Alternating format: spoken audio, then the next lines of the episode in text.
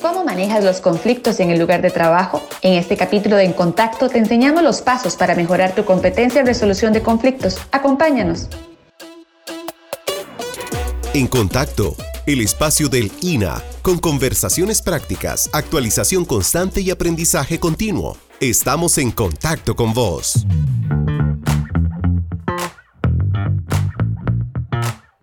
Hola, bienvenido y bienvenida a este podcast del Instituto Nacional de Aprendizaje en Contacto. En el lugar de trabajo se puede presentar diferentes conflictos que implican desde negociaciones con clientes a confrontaciones entre los mismos miembros del equipo. Estar preparada o preparado para actuar ante ellos de la forma más ágil posible es sin duda una buena competencia laboral, ya que las ventajas de un conflicto bien resuelto son enormes. Pero ¿cuáles son esas estrategias correctas para abordar un conflicto? Para ayudarnos a responder esta pregunta nos acompaña la experta Alexandra Badilla Reyes, abogada notaria especialista en resolución alterna de conflictos, quien labora en el Ministerio de Justicia y Paz como coordinadora de Casa de Justicia y es docente de la UNED en la carrera de Ciencias Policiales. Alexandra, bienvenida y muchas gracias por acompañarnos. Muchas gracias a ustedes por la invitación, yo encantada. Muchas gracias. Alexandra, ¿podríamos empezar dando una definición a qué es un conflicto? Sí, bueno, según la definición como tal de conflicto, es una oposición o desacuerdo entre personas o cosas. Y también, a raíz de unas encuestas que se habían hecho años atrás, a 150 personas se le preguntaron, definan una sola palabra, conflicto, y todo era negativo era problema, disgusto, situación incómoda, situación embarazosa, etcétera, porque eso es lo que nosotros entendemos por conflicto. Dentro de la teoría del conflicto, lo que queremos es ver esto como una oportunidad, no tanto con una, em, con una definición negativa, sino más bien como una oportunidad de crecimiento. Cuando enfrentamos un conflicto, crecemos como personas, eh, tenemos, adquirimos experiencia en determinada situación y lamentablemente para algunos, pero para otros que vemos el conflicto de manera positiva, el conflicto es inherente al ser humano. Siempre tenemos conflictos entre personas, entre grupos, incluso lo que llamamos conflictos intrapersonales, que son aquellos que tengo conmigo misma, ¿verdad? Voy a esta actividad, no voy, me pongo esta ropa, no me la pongo, compro esto, no lo compro, almuerzo ya, almuerzo más tarde, todo eso son conflictos entre, intrapersonales. Entonces, el conflicto es inherente al ser humano y es necesario para la evolución humana. Entonces, es importante considerar el conflicto de manera positiva. Claro, no, no, no, no ponerlo como siempre el negativo, siempre pensamos que es algo malo y deberíamos verlo como una oportunidad también. ¿Y por qué en esta misma línea nos sirve aprender sobre solución de conflictos entonces, sobre todo como una competencia laboral inclusive? Bueno, eso es una muy buena pregunta. Eh, vamos a, a partir primero de qué es competencia. Una competencia, según la Real Academia Española, es una pericia, aptitud o idoneidad para hacer algo o intervenir en un asunto determinado. Entonces, podemos decir que una competencia se divide en dos, competencias personales y competencias laborales. Las laborales son las más comunes o, más fáciles de identificar, que son todas aquellas conocimientos técnicos que tienen las personas para desarrollar de, eh, diferentes funciones en determinado puesto, ¿verdad? Esas son las competencias laborales. Y las competencias personales son aquellas competencias em, llamadas también competencias blandas, que es toma de decisiones, inteligencia emocional, resolución de conflictos, liderazgo, etcétera, etcétera. Entonces, dentro del marco de las competencias, propiamente, eh, para ir amarrándolo con el tema en cuestión el día de hoy, tener competencias o generar o desarrollar competencias en solución de conflictos va a depender de diferentes puntos importantes. Sabemos que el tema de solución de conflictos y, específicamente solución de conflictos pacífica tiene muchas aristas, tiene muchos temas. Tenemos una comunicación asertiva, una inteligencia emocional, entre otros. Entonces, ¿cómo podemos desarrollar esas habilidades? Primero, eh, desde el punto que partimos, considerando que el conflicto es una oportunidad de crecimiento, no ver el conflicto como negativo. A esto se le va amarrando también el manejo de las emociones que nosotros tenemos cuando estamos frente a un conflicto. Y es importante ahí entonces el reconocimiento personal o el conocimiento personal, qué es lo que me genera determinada emoción y cómo puedo hacer yo para evitarla o por lo menos para bajar un poco la sintonía de esa emoción, que es lo que le llamamos manejo de las emociones. Esa inteligencia emocional eh, abarca desde dos, dos caminos o dos puntos de vista. El reconocer las emociones y em, el reconocer las emociones y el canalizar esa emoción de la manera más asertiva, pero siempre desde un punto de vista de conocimiento personal.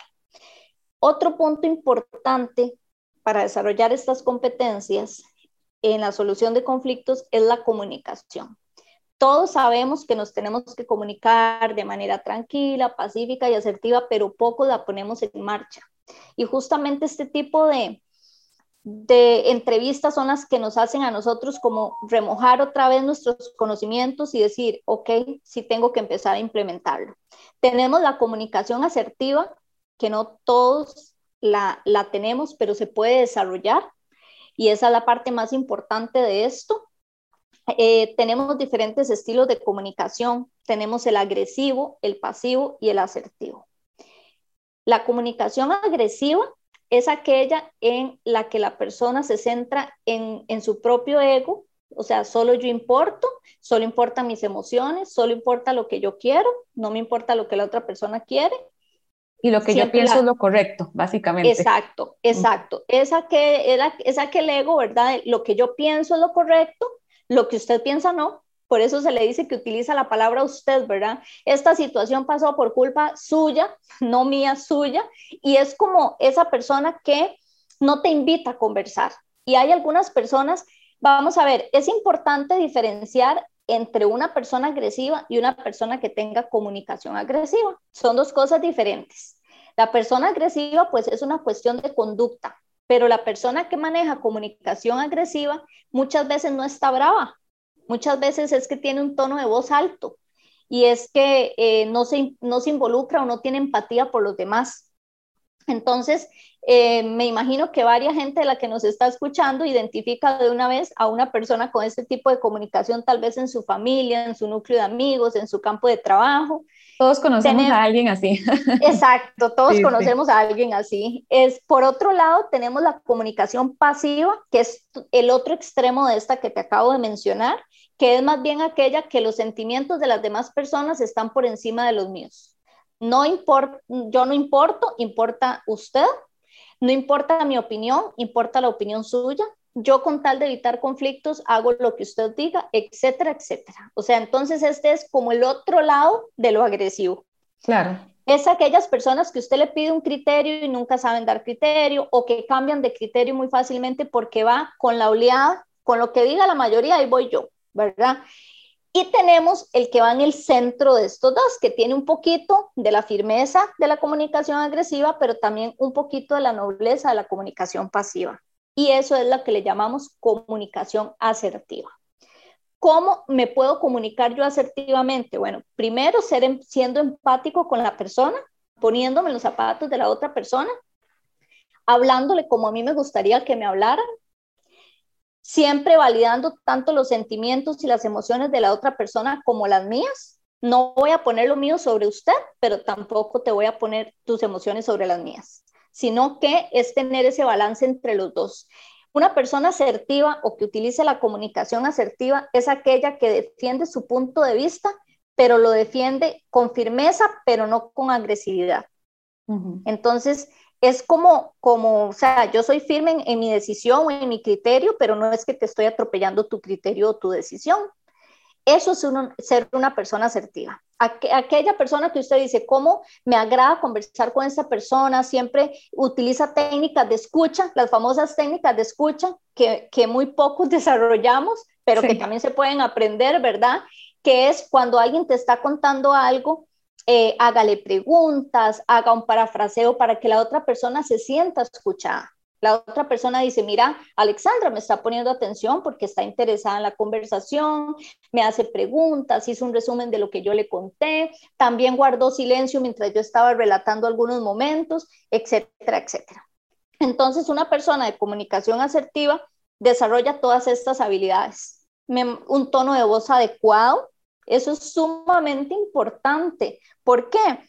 Porque a veces las palabras dicen una cosa y mi lenguaje no verbal dice otra y mi lenguaje paraverbal dice otra. El lenguaje paraverbal es el tono con el que yo digo las cosas. Qué diferente que yo le diga a usted, bueno, entonces la comunicación es esto, esto, esto y esto y esto, y usted dice, uy, creo que no está como muy a gusto con esta conversación, ¿verdad? Pero diferente que yo le diga, la comunicación es la transmisión de signos mediante el cual nos comunicamos, etcétera.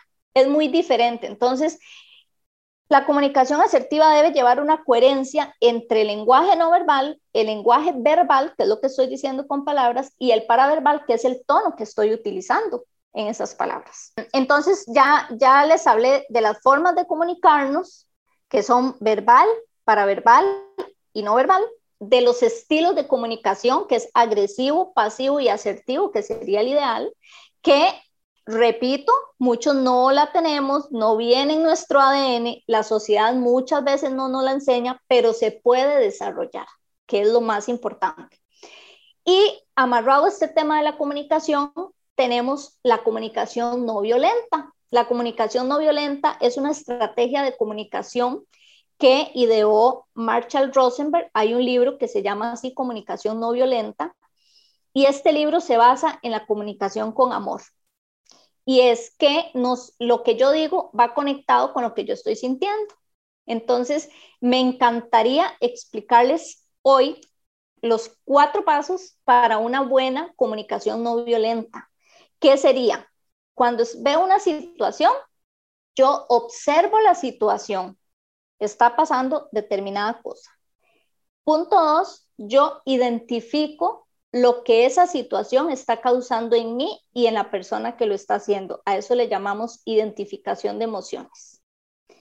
El tercer paso es cómo me gustaría que se resuelva esta situación y el cuarto paso es voy a externarle a esta persona cómo podemos resolverla. Entonces, em, a esto es lo que nosotros llamamos por eso te decía que este tema es súper lindo de trabajar porque es muy amplio, la solución de conflictos es muy amplio. Podríamos hacer un podcast por cada tema, en realidad. de solo solución de este, conflictos. exacto, sí, un tema que sea solo de comunicación, otro solo de negociación, y ahí vamos, ¿verdad? Porque en realidad es un tema bastante importante y, bastante rico porque es bastante grande. La comunicación no violenta eh, te ayuda a tener mejores relaciones. Y esto enfocado en el campo laboral, cuando nosotros tenemos una comunicación no violenta, es que así se llama. Suena a veces hasta feo decir la palabra violenta, pero así se llama la estrategia.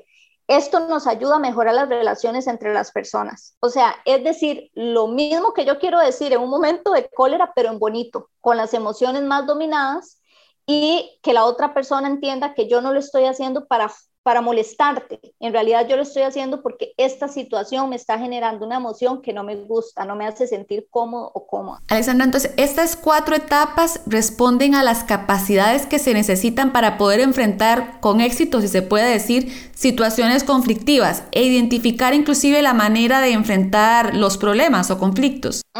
claro que sí. Estos cuatro pasos eh, son vitales porque si, si estamos frente a una situación de conflicto, yo, yo realizo estos cuatro pasos y ustedes van a ver el resultado positivo que la situación deja.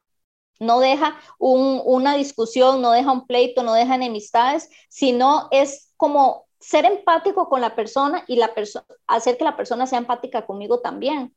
Es diferente que yo te diga, mira, sos una cochina porque me deja mi escritorio sucio.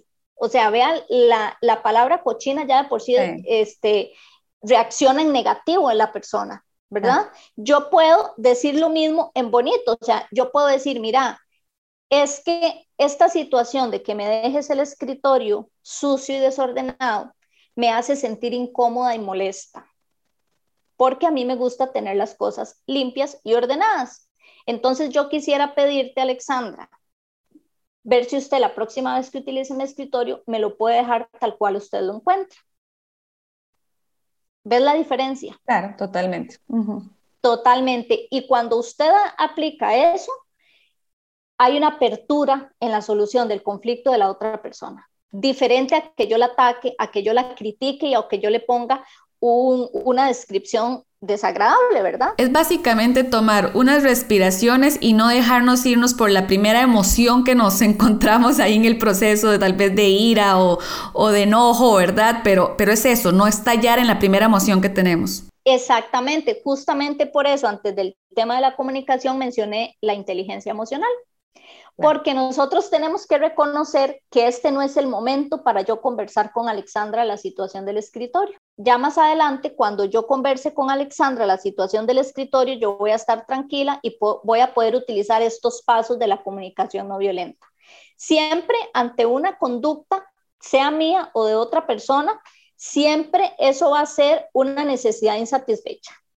Entonces, por ejemplo, por eso yo dije, me, siento molesta, incómoda porque me gusta tener el escritorio ordenado y limpio. Entonces, al tener el escritorio desordenado, esa es mi necesidad insatisfecha y por eso me genera la emoción de molestia.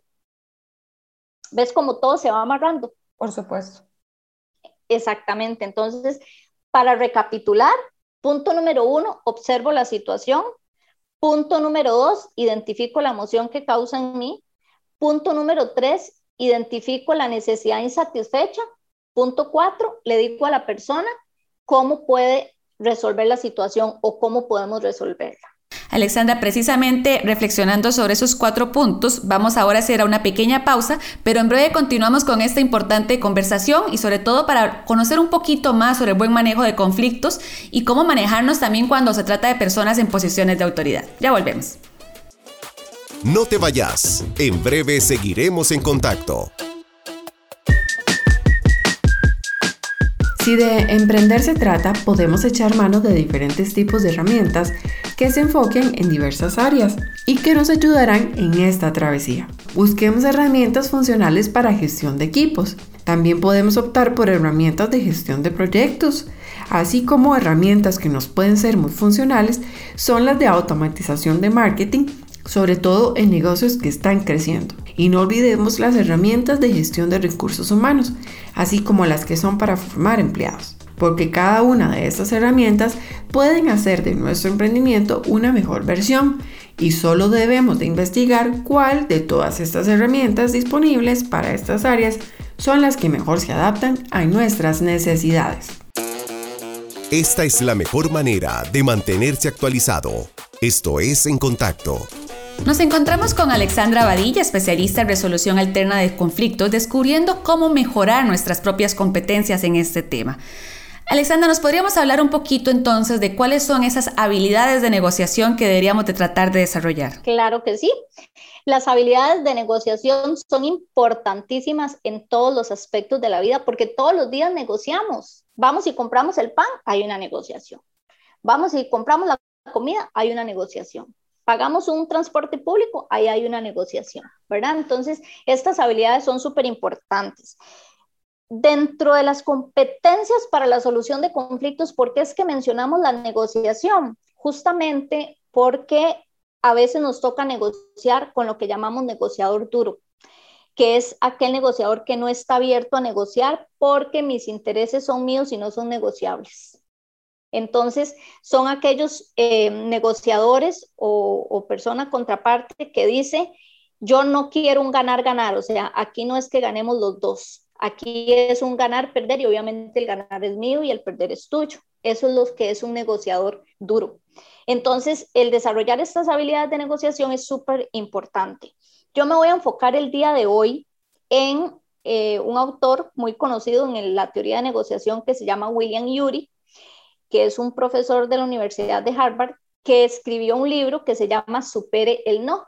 Y él habla de cinco obstáculos que tenemos las personas cuando vamos a negociar y a la vez habla de cinco estrategias para poder combatir esos obstáculos. Entonces me parece vital traerlos el día de hoy.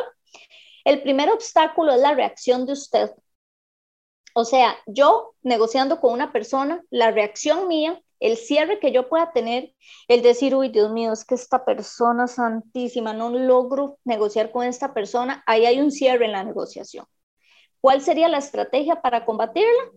No reaccionar y subirse al balcón, dice William Yuri. ¿Qué es subirse al balcón? Literalmente es eso, es como salirme de mi cuerpo y ver la situación desde arriba. Exacto, ver la situación desde afuera. Así yo logro entender un poquito el campo de negociación en el que me estoy moviendo y en el que la otra persona se está moviendo también. Como punto dos, tenemos las emociones de los otros. ¿Qué siente esa persona cuando ve que Alexandra no está negociando ni, ni está con la apertura de la negociación? ¿O qué siente esa persona cuando dice también, no, o sea, es que mi posición es inmovible, esto es lo que yo quiero y punto? Entonces, ¿qué hacemos con las emociones de los otros? Bueno, la estrategia es póngase del lado de su oponente. ¿Qué quiere decir esto? Que la otra persona no sienta que yo estoy oponiéndome a lo que está diciendo, que la otra persona sienta, y así lo dice William Yuri, hombro a hombro. Yo me pongo hombro a hombro con usted para que juntos en esta negociación logremos nuestros objetivos, logremos satisfacer nuestros intereses. Tenemos el tercer eh, la tercera oposición, que es la posición de los otros. ¿Qué posición tiene? Recordemos que la posición es lo que yo estoy pidiendo en una negociación. Y el interés es para qué quiero lo que yo estoy pidiendo. Y eso es súper importante identificarlo porque mi posición puede ser yo necesito viajar en un helicóptero. Esa es mi posición y no hay marcha atrás. Pero mi interés, ¿cuál es? Mi interés es ver el mundo desde arriba, ver la ciudad desde arriba. Ok, yo puedo complacer esa posición en otro medio de transporte que no sea un helicóptero, por ejemplo. ¿Ves? Entonces, el pasar con esa pregunta, ¿qué quiero es la posición y para qué lo quiero es el interés? Es vital para poder conocer a nuestro oponente en la negociación. Entonces, yo me pongo al lado de mi oponente y hago ver que sus intereses también son mis intereses y que podemos tener un ganar-ganar donde los dos seamos ganadores y no uno perdedor y otro ganador. Qué interesante, ¿verdad? Porque entonces cuando hablamos de resolución de conflictos, hablamos también de la forma en la que podemos lograr habilidades de negociación, lo cual es una competencia laboral súper importante y súper demandante en el mercado también. Exactamente, es súper importante y demandante. De hecho, las empresas buscan personas que tengan habilidades blandas y si tienen formación en solución de conflictos, todavía un plus, porque es tan importante en todo el sentido para la atención al público, para la atención con los compañeros, para la atención al usuario, este, en un liderazgo, es súper importante la negociación. Y dentro de, de la posición de los otros que le comentaba, ¿Cuál es la estrategia para poder combatir esa, esa, esa eh, posición? Es no rechazar, sino replantear. Yo no voy a rechazar la opción que me está dando Alexandra para negociar, pero yo la voy a replantear. Yo voy a parafrasear lo que ella está pidiendo de modo que le dé una entonación que ganemos los dos y no solamente Alexandra. Entonces se llama no rechace, replantee. Y esto nos funciona también para manejar conflictos cuando se trata, por ejemplo, de personas en posiciones de autoridad en, la, en, el, en el, área laboral. Exactamente. Exactamente. Unas una persona con posición de posición de poder, ¿verdad? Tal vez eh, en vertical, alguna jefatura o algo así, que me está pidiendo a mí algo y yo no quiero hacerlo Tal vez yo no lo voy a rechazar de pleno, pero lo voy a replantear. Mira, jefe, ¿y por qué no lo hacemos de esta y esta y esta forma? Entonces, tiro un poquito lo que me está pidiendo mi jefe con un poquito de mis, de mis intereses. Uy, yo no quiero dar esta capacitación en la mañana porque me parece que la mañana es muy desgastante para mí. ¿Qué te parece si la hacemos en la tarde? Ahí está dando la capacitación, pero en un horario que sea más factible para mí, por ejemplo. Entonces es no rechazar, sino replantear la oferta que me está brindando. Y al inicio que hablaba de, la parte del ego, una, algo que me parece muy importante recalcar también en este podcast es cómo no debemos de gestionar un conflicto y ni ser la fuente del conflicto, que creo que eso a veces es todavía más difícil de darnos cuenta, ¿verdad? Cuando realmente somos nosotros los que estamos generando tal vez esa, esa situación en, en particular.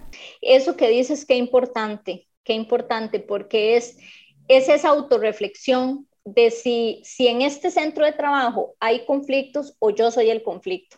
Y es como hacerme ese autoanálisis de estaré manejando mis emociones bien, estaré manejando los conflictos, eh, canalizándolos de una manera positiva, porque el conflicto no es bueno ni es malo. Lo que sí se puede calificar bueno o malo es la forma en la que yo reacciono ante el conflicto, ¿verdad? Entonces, eso que dice tan importante de conocernos y autoevaluarnos, porque puede que mi forma en la que expreso y mi forma en la que estoy pidiendo las cosas no sea la correcta y por eso genero como un ambiente de conflicto. La estrategia, la cuarta obstáculo en la negociación es el descontento de los otros. Para esto la, estrategia de, de combatir este, esta oposición es no presionar, sino más bien tender un puente de oro.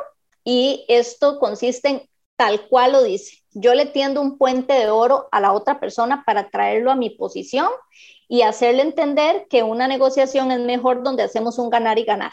Entonces, que haya una apertura de la otra persona en la negociación. Y como el quinto obstáculo es el poder de los otros. Y para acá, eh, la quinta estrategia es usar el poder para educar. Entonces, ¿cómo podemos usarlo? Ok, le decimos a la persona, mira, bueno, ya hemos intentado negociar varias, varias cosas, no se ha logrado, lo cual yo lamento mucho no haber aprovechado este espacio de negociación, porque en realidad la idea era satisfacer los intereses de los dos, pero eh, de ni modo, me tocará llevarlo en otras instancias, lo cual yo no quería, pero tocará. Entonces, cuando nosotros hacemos este tipo de, de usar el poder, ¿verdad? El poder que tengo yo para poder llevar esto a otra instancia laboral, em, la otra persona puede hacer esa reflexión de, ok, sí, mejor podemos sentarnos a renegociar a ver qué podemos sacar de esta oportunidad. Entonces a eso se le llama usar el poder para educar.